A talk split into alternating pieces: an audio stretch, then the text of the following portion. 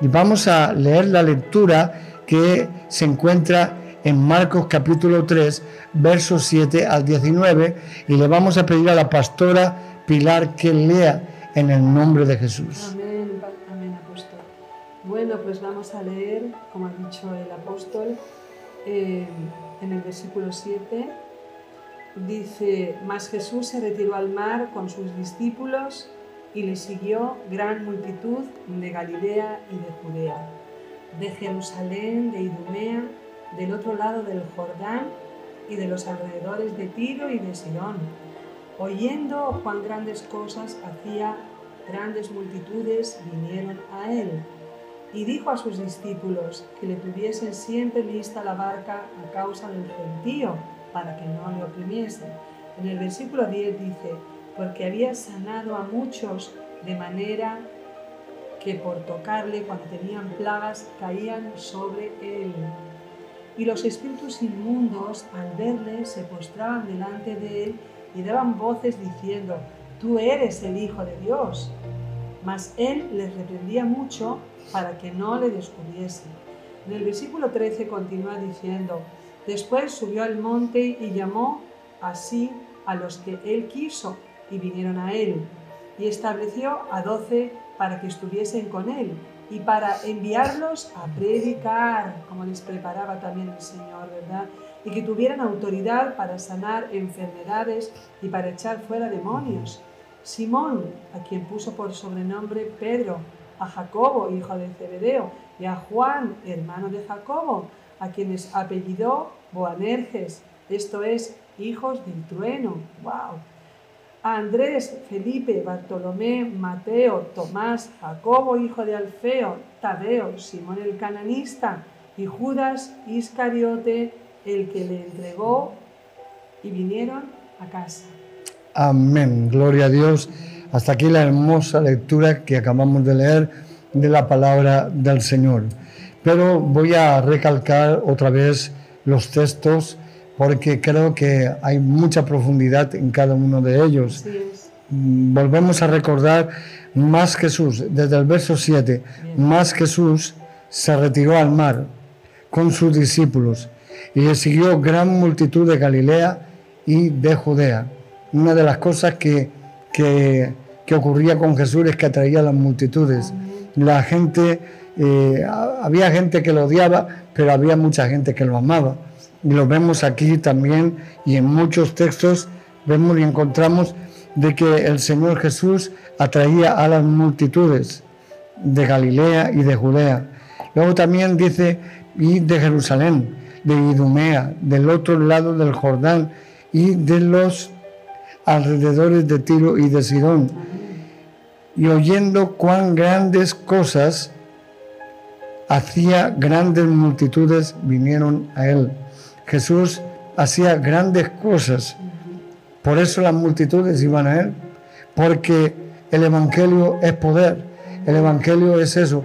Nosotros no podemos predicar un Evangelio de predicación nada más. Necesitamos un Evangelio de demostración. Un Evangelio que muestre que Dios está con nosotros. Y de esa manera la gente vendrá a buscar la solución a su problema. Porque ¿Quién no está enfermo? ¿Quién no está atado? ¿Quién no necesita un milagro del Señor? Todo el mundo. Y dijo a sus discípulos que le tuviesen siempre lista la barca a causa del gentío para que no le oprimiese. Siempre pasaba eso, que cuando había mucho gentío, pues, pues la gente se agolpaba y casi casi no podía moverse. Entonces le, les dijo a los discípulos que le tuviesen preparada la barca, no porque él rechaza a la gente, sino porque pudiera moverse con libertad, porque, porque había sanado a muchos, de manera que por tocarle cuantos tenían plagas caían sobre él. Mire qué tremendo, hermanos, cuantos tenían plagas. No sé ¿Qué le podemos denominar plagas? Pero creo que, es, que son enfermedades como la lepra, como enfermedades incurables, y cuantos tenían plagas caían sobre él. no caían las plagas, caían las personas y caían sobre él. ¿Por qué? Porque el poder de Dios actúa así. Ayer vimos en el culto cómo la gente caía bajo el poder de Dios sin tocarla. El poder de Dios estaba muy, muy fuerte. Y la gente cae, pues unos para ser liberados, otros para ser sanados, otros para recibir bendiciones, lo que sea. Y eso es poder de Dios. Amén. En el verso 11 dice, y los espíritus inmundos al verde, al verle, se postraban delante de él y daban voces diciendo, tú eres el Hijo de Dios. Eso quiere decir que los demonios reconocen el señorío de Cristo. Reconocen que el Señor Jesús es el Salvador, el, el, único que, que puede vencer, el único que ha vencido al diablo, amén, y a sus demonios. Y le decían claramente, tú eres el Hijo de Dios, aleluya. En el verso 12 dice, mas él les reprendía mucho para que no lo descubriesen, porque ellos, los demonios, querían pues que los sacerdotes se lo, lo, capturasen antes de tiempo para llevarlo a juicio y a condenación, porque había mucha envidia. También dice, y estableció a doce para que estuviesen con él y para enviarles a predicar. Escuche bien esto. El propósito de Dios es que prediquemos la palabra de Dios. Cuando el Señor unge a alguien, por eso yo tengo muchos pastores, ahora que estoy, yo tengo miles de pastores por todo el mundo, pero aquí en, en la iglesia también ahora tenemos muchos pastores y estamos levantando porque creemos que tienen que predicar la palabra de Dios. Dios nos ha llamado a predicar la palabra de Dios. Y dice claramente en el verso 14, y estableció a doce para que estuviesen con él y para enviarlos a predicar. Yo quiero que prediquen, no quiero que estén muertos, pasivos, sin hacer nada, sino que busquen la forma de predicar el Evangelio a los perdidos, porque esa es la forma de alcanzar a las almas. Amén. Ahora, en el verso 15 es el centro del mensaje de hoy. Dice así, y para que tuviesen, y para que tuviesen autoridad para sanar enfermedades y para echar fuera demonios. Mire esta palabra tiene que entrar bien en el corazón de los creyentes. Jesús autoriza a los discípulos, aquellos que son discípulos, y les enseña a que tengan autoridad para sanar enfermos y para sanar y para liberar demonios. Esa es la autoridad que el Señor nos ha dado. Por eso he puesto este título, Autoridad sobre los demonios y sobre las enfermedades. El Señor nos ha dado autoridad, solo que no lo ejercemos. Mucha gente no ejerce la autoridad. Hoy, esta mañana, me preguntaba un hermano, hermano Epi, eh, muchos se sanan cuando reprende a los demonios, ¿verdad? Digo, sí, el 80%. Y dice, o sea, que si yo reprendo a los demonios cuando estoy orando por los enfermos, ¿van a sanarse? Le digo sí. ¿Por qué? Porque es algo que el Señor nos ha dado. Nos ha dado esa autoridad, nos ha dado poder para echar fuera a los demonios, para sanar a los enfermos. Nosotros sabemos, hermanos queridos, que todo es en el nombre de Jesús. Que cuando Jesús dijo que les dio autoridad para sanar enfermos y echar demonios, bueno, pero en el nombre de Jesús. Y cuando vamos en el nombre de Jesús, es como si lo hiciera Él, pero nosotros tenemos que poner de nuestra parte. Tenemos que hacer lo que Él nos mandó hacer. Predicar el Evangelio y luego orar por los, las enfermedades y por los endemoniados. Y ahí el Señor pues manifestará su gloria, su poder a través de su nombre precioso que nosotros siempre, cuando echamos demonios, lo hacemos en el nombre de Jesús. No lo hacemos en el nombre de Epi, ni en el nombre de nadie. No, no creo que funcione eso. Y si funciona es porque el diablo engaña a la gente. es. en el nombre de Jesús que tenemos poder y autoridad. Amén. Y dice la Biblia así que, y lo vuelvo a leer, para que tuviesen autoridad para sanar enfermedades y para que echar fuera demonios. Hermanos queridos, en el verso 15 lo tienen así. Eso es lo que Dios hace con nosotros. Nos da autoridad y esa autoridad está en nosotros. Ahora solamente tenemos que creer, solamente tenemos que predicar y orar por la gente. Cuando oramos por la gente, empezamos a ver los resultados. Empezamos a ver a los enfermos sanarse. Y usted se asombraría porque eh, cualquier cosa puede pasar cuando usted ora. Hemos visto en estos vídeos atrás una ciega por 30 años, hoy un ciego, un niño, otro niño paralítico de nacimiento rígido, lo pusieron encima de la ropa que ungimos y fue ungido y se pudo levantar y poner de pie. Todo eso lo hace la unción que el Espíritu Santo ha dado en nuestras vidas. Y tenemos que tratar de ejercer la autoridad que Dios nos da.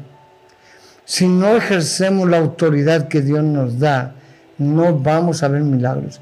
Y usted se puede quedar sorprendido de que eh, a lo mejor no es predicador, no es predicadora, pero es discípulo de Cristo. Y como creyente en Cristo tiene autoridad para reprender a los demonios, para echar fuera las enfermedades y, la, y sanarlos a los enfermos y echar fuera a los demonios. Eso es lo que la Biblia me enseña. Y yo tengo que enseñarlo, porque, hermanos queridos, hay mucha necesidad en el mundo entero. Estamos rodeados de personas afligidas, personas que están muriéndose de enfermedades, personas que están agonizando, personas que están sufriendo mucho. Y la Biblia me enseña que Jesús tenía compasión de la gente. Jesús con compasión iba a los enfermitos y los sanaba. Y aquí lo vemos, multitudes. ¿Cuántos tenían plagas caían sobre él? ¿Por qué? Porque el poder de Dios se desata, se manifiesta donde hay necesidad y donde le creemos a Dios. Por eso, hermano querido, hermana querida, sea un creyente de verdad, una persona que le cree a Dios. Iba a decir un pentecostal, pero no, no es la palabra pentecostal. Sea un creyente de verdad en Dios, para que los demonios le tengan miedo, para que las enfermedades desaparezcan.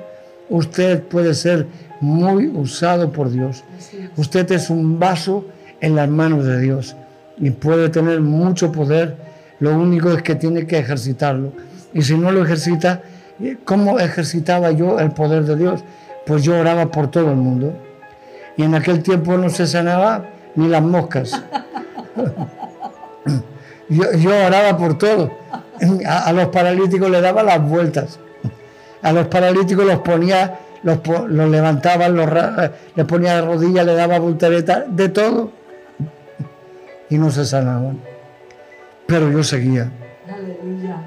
Hermano querido, eh, posiblemente esto le pase a usted, pero yo seguía. Y seguí, y seguí, y seguí, hasta que vi un paralítico caminar. ¡Wow! Tremendo. Esto funciona. Y, había orado por muchos que no se sanaban. Por los muertos. yo me fui a los cementerios a orar por los enfermos, a por los muertos, y, y no resucitaba ni uno. Pero oraba por los muertos me ponía a orar por todos los muertos que hay en el cementerio. Escúchenme bien y salgan ahora de sus tumbas y, sean completos. Un loco, pero un loco de fe. Un loco enamorado de Dios, apasionado por Dios. Hermano, y nunca, nunca resucitó nadie de esa forma. Pero empecé a ver muertos resucitar. En total 15 muertos han resucitado en mi ministerio. He orado por muchos que no han vuelto a la vida, pero 15 han vuelto a la vida. y uno con la autopsia hecha. Wow. Hermanos, es decir, que les trajeron los órganos, pero Dios se lo creó otra vez. O sea, que Dios puede hacer cualquier cosa cuando usted le cree a Dios. Y en eso, en ese tiempo, yo era un simple discípulo. Yo era un simple creyente. No era un predicador de multitudes. Usted dirá, no, para hacer eso hay que ser un, un llamado tremendo. No, no, no, no. Solamente tienes que tener fe y creerle a Dios y ser valiente y ministrar y bueno pues tener sabiduría y cada día pues vamos aprendiendo en el Señor a ministrar. Eso es lo que ocurre. Y no ser un loco, sino con sabiduría pues tratar de hacer bien las cosas. Una vez vi a un hombre que fue a un entierro gitano y, los entierros gitanos son serios. Y fue allí y dijo, Dios me ha dicho que tu mujer va a resucitar. Claro, le dicen eso a un pastor gitano, que su mujer va a resucitar si él ora. Pues claro que sí, hermano, ora. ¿Estás seguro? Sí. Y allí oró, oró, oró, oró, se hizo de noche, no resucitó. Un loco orando. Y hermanos, a veces las emociones nos perjudican. Pero simplemente cuando oramos tenemos que tener sabiduría de cómo orar, cómo, cómo si es ante multitudes, pues hacerlo bien. Emil Bliggersworth, el hombre de fe, el apóstol de fe, dice la, dice, dice la biografía de Bliggersworth que resucitó a 11 muertos y lo resucitó a puñetazos pero nunca lo vio nadie. Él, eh, iba su yerno con él, se lo ponía de pie y le daba un puñetazo en el estómago y decían en el nombre de Jesús y catapum. Y como nadie lo veía, porque muerto, muerto está. Wow. Ya está muerto, no siente. Pero resucitaban. No lo entiendo, la verdad, pero resucitaban. O sea que él, él aprendió a resucitar muertos así. Y y con- luego cuando salían, salían con el muerto pero vivito, quizás doliéndole la barriga, claro, pero salía resucitando, amén. Esto, hermanos queridos, es cuestión de aprendizaje, Sí. es cuestión de disciplina, es cuestión de, de- de madurez, y es lo que el Señor quiere hacer en nuestras vidas. ¿Para qué? Pues para que podamos ser eficaces en la obra, en el reino de Dios, porque el Señor nos ha dado autoridad para sanar enfermedades y para echar demonios. Esa autoridad está sobre nosotros, esa unción está sobre nosotros. Ahora, si usted no lo cree, no puede ocurrir nada. Pero si usted lo cree, póngalo en práctica. Hay un tal González, un hermano José González, que siempre pide la unción. Ese yo creo que Dios lo va a usar mucho. ¿Por qué? Porque tiene hambre, porque es un loco de fe, como lo era yo. Gloria a Dios. Y cuando hay locos de fe, a esos es los que Dios busca. Dios busca gente así. Dios busca gente apasionada por el poder de Dios. Busca gente que no se conforma con un evangelio mediocre, un evangelio completo de poder, de salvación. Sabemos que el milagro de los milagros es la salvación, pero muchos se convierten por medio de la liberación o el milagro. Así es. Es una realidad, hermano. Mucha gente me ha dicho, yo no creía, pero ahora creo. ¿Por qué? Porque se ha sanado, porque ahora ve que, que la enfermedad ya no está en su cuerpo. Estaba ciego, ahora ve, estaba paralítico, ahora camina. Y solamente Dios lo ha podido hacer. O sea que es muy importante la sanidad, es muy importante la liberación. Y Jesús mandó predicar, echar demonios y sanar enfermos. Esas cosas las mandó el Señor. Entonces, ponlo en práctica. Haz que sea una realidad en tu vida. Y empieza y no se sabe dónde terminarás. Porque yo empecé, pero luego ya iba por todo el mundo. predicando el Evangelio a toda criatura, haciendo campañas multitudinarias, hermanos. Y a mí no me querían ver ni los cristianos para predicar. Yo le dije a mi pastor que quería predicar y me dio el ministerio de la fregona y, de la escoba y del váter, de los baños. Hermano, no tenía visión ese pastor. Tenía pues, pues, ¿qué quiere que le diga, no? Pero bueno, yo lo amo en el amor de Dios. Pero él desperdició el, el que yo fuera un discípulo de él, hermanos. Así que a todo aquel que me está escuchando, escuche bien, usted tiene autoridad, sale a evangelizar, sale a predicar el Evangelio, usted tiene poder para orar por los enfermos. Dígale a las personas, ahora con el COVID no puede poner las manos, también se lo digo, con el COVID no ponga las manos, pero sí puede a, a una distancia decirle en el nombre de Jesús, recibe sanidad, ordeno que salga el demonio de enfermedad de tu vida. Si lo puedes desde una distancia, lo puedes hacer, hermanos. Y sea prudente. Ahora con el COVID no ponga las manos. Ayer lo decía yo a la gente de mi iglesia, a los, a los pastores, no hagan eso. Porque tenemos que tener sabiduría. Y Dios puede sanar igual. Entonces, claro, nos gusta poner las manos pues, y funciona, pero también puede sanar sin tocar a la gente.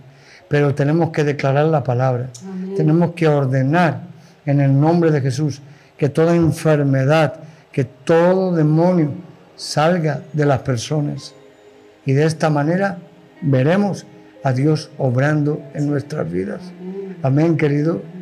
Gloria a Dios. Quería compartir esta palabra solamente de parte del Señor porque es Dios el que me pone esa carga en mi corazón de hablar de la liberación. Estamos dando una serie de liberación y hoy ha tocado este tema de, la autoridad que el Señor les dio. Por eso se lo vuelvo a leer en el verso 15. Y que tuviesen autoridad para sanar enfermedades y para echar fuera demonios. Eso es lo que el Señor les dijo a los discípulos después de predicar, que fuesen a predicar el Evangelio y que tuviesen autoridad para echar demonios y para sanar a los enfermos. en el verso 16 nos dice a, a Simón, a quien puso por sobrenombre Pedro, a Jacobo, hijo de Zebedeo. Recuerde que estos hombres, realmente, estos discípulos, pues no echaban demonios, no sanaban enfermos, pero después de que el Señor les dio autoridad y los mandó, empezaron a ver la gloria de Dios. A Jacobo, hijo de Zebedeo, a Juan, hermano de Jacobo, a quien se apellidó Boanerges, esto es, hijo del trueno, a Andrés, Felipe, Bartolomé, Mateo, Tomás, Jacobo, hijo de Alfeo, Tadeo, Simón, el cananista, y a Judas Iscariote, al que le entregó y vinieron a casa y vinieron a casa. Es, es tremendo, hasta, hasta, hasta el que le entregó fue lleno de, de, unción. Hasta que le entregó el Judas, que le entregó, Dios le, le puso por apóstol, lo llamó apóstol y le dio los mismos privilegios que los demás. Podía echar demonios como los demás, sanar enfermos como los demás, podía hacer todo lo mismo, igual que los demás.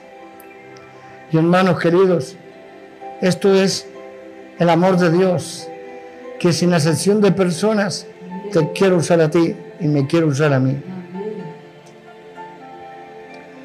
Yo tengo carga por enseñar eso. Enseñar a los que sirven al Señor, no solo a los predicadores, sino a cualquiera que sirva al Señor, que pueda ser usado por Dios. Donde quiera que evangelices, Atrévete a decirle, quiero orar por usted.